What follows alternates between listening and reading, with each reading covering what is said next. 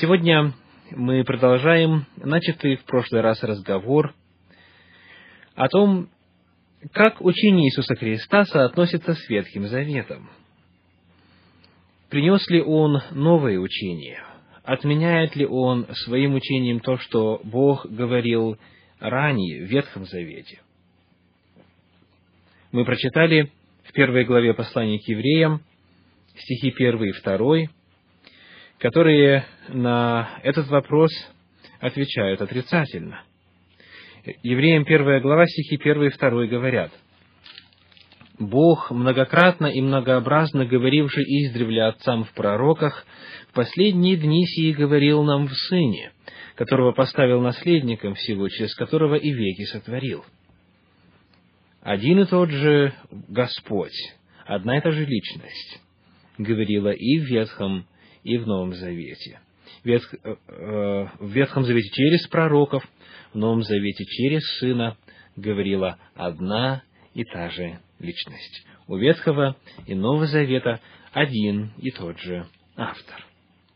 Более того, когда мы смотрим на слова самой Нагорной проповеди Иисуса Христа, которую часто используют в качестве попытки доказать, что Христос принес такие новые учения, отрицающие Ветхий Завет, в самой этой проповеди, перед тем, как Иисус Христос стал произносить противопоставления, вы слышали, а я говорю вам, Он в 17 стихе говорит следующее – Матфея 5 глава 17 стих.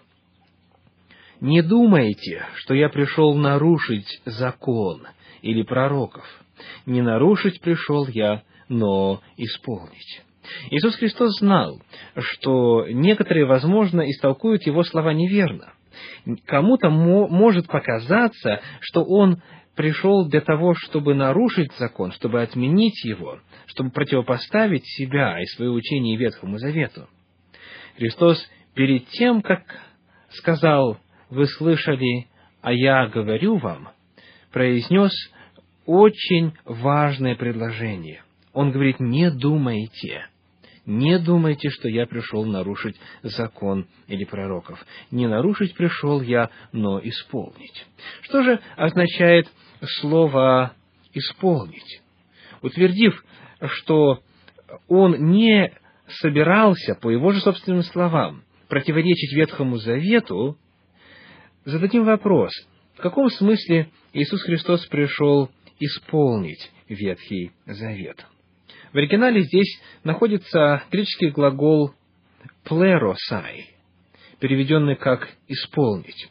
Он означает буквально «наполнять» плероо, наполнять, и указывает, по выражению Златоуста, на то, что высказывание его, то есть высказывание Иисуса Христа, не отменяют прежние, но разрабатывают и наполняют. Чтобы охватить взглядом все далеко идущие последствия этого, мы должны вспомнить, что закон и пророки, а именно Ветхий Завет, содержат различного рода учения. И хотя отношение Иисуса Христа к ним неоднозначно, слово «исполнение» покрывает собою все. Во-первых, Ветхий Завет содержит догматическое учение. Слово «Тора», которое переводит как «закон», означает открытое обучение. И действительно, Ветхий Завет дает нам сведения о Боге, сведения догматического вероучительного порядка – о Боге, о человеке, о спасении и так далее. Там содержатся все библейские учения. Однако это лишь частичное откровение. Иисус исполнил все в том смысле, что Ветхий Завет нашел завершение в Его лице, в Его учении и работе. То есть работа по Богооткровению – процесс Бога откровения не завершился на Ветхом Завете. И хотя все истины о Боге, о человеке и обо всем ином там уже указаны, но полноты откровения не было. Епископ Райл обобщает это так. Ветхий Завет – это почка, в которой сокрыто Евангелие. Новый Завет – благая весть в полном цвету. Далее он продолжает говорит, Ветхий Завет – это Евангелие в Сибельке, Новый Завет – это полный колос. Итак, исполнить древнегреческое плеросай означает наполнить. То есть Иисус Христос, во-первых, в догматическом отношении, не только Он, но и авторы Нового Завета, они продолжили процесс откровения о Боге и завершили его. Во-вторых, Ветхий Завет содержит пророчества на будущее. Многие из них содержат предсказания о дне, когда придет Мессия, выраженные словом или символом. Однако это было лишь ожидание. И Иисус исполнил все это в том смысле, что предсказанное совершилось с Его приходом. Первое утверждение публичного служения Иисуса Христа было следующим.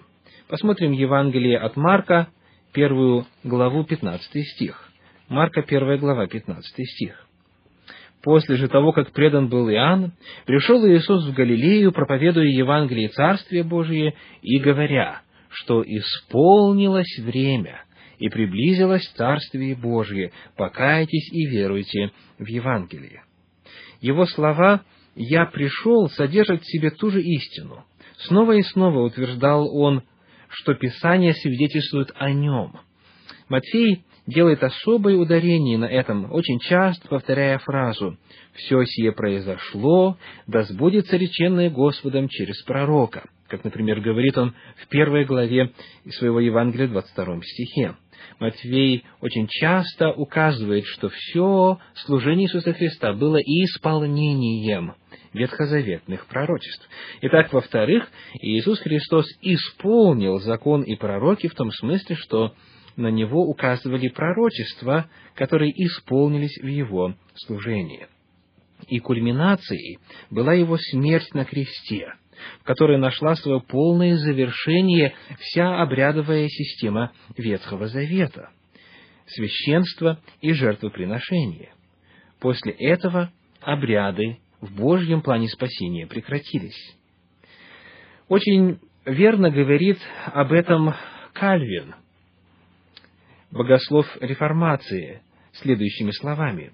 «Отменено было лишь их исполнение, ибо значение их было более полно подтверждено». Он говорит о пророчествах в слове и о пророчествах в обрядах святилища.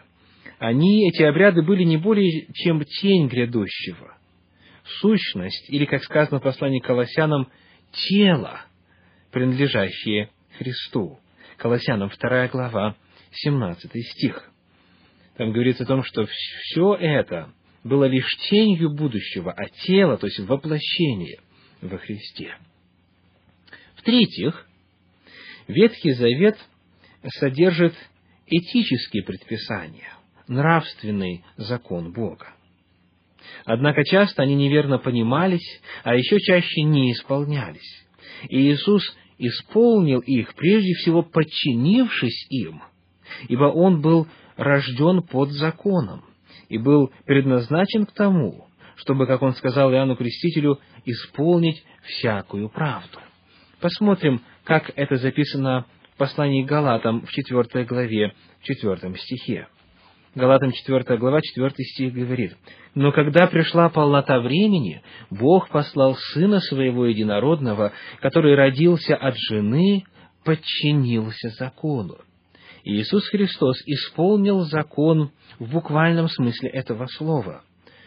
Он подчинился Ему, и Ему предстояло пройти жизнью полного послушания Божью закону он фактически ничего не добавил к Божьим заповедям, писал Банхофер, кроме того, что он их выполнил, что раньше никому не удавалось.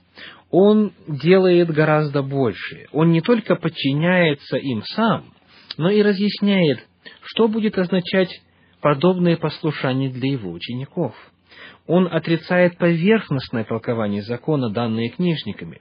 Он сам дает верную интерпретацию.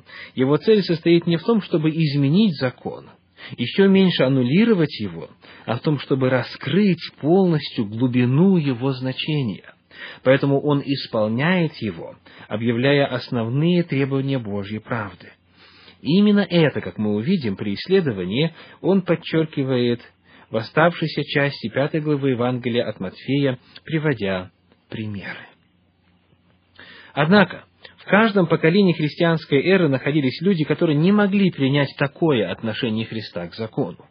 Еще знаменитый еретик второго века Маркион, который переписал Новый Завет, опустив при этом ссылки на Ветхий, естественно, убрал и этот отрывок, где Христос говорит, «Не думайте, что я пришел нарушить закон или пророков, не нарушить пришел я, но исполнить». Некоторые из его последователей пошли еще дальше. Они даже дерзнули исказить его значение, изменив слова так, что предложение теперь звучало «Я пришел не исполнить законы пророков, но отменить их».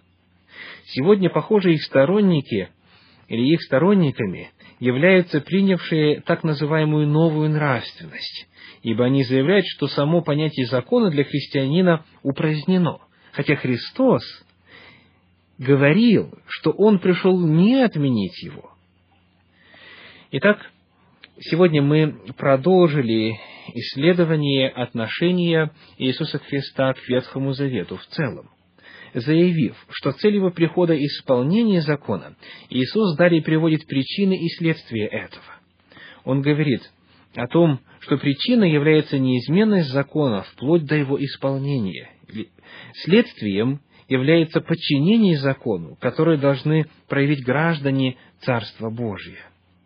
Истинно говорю вам, говорит Христос, доколе не придет небо и земля, ни одна йота, или ни одна черта, не придет из закона, пока не исполнится все. Всего вам доброго, до свидания.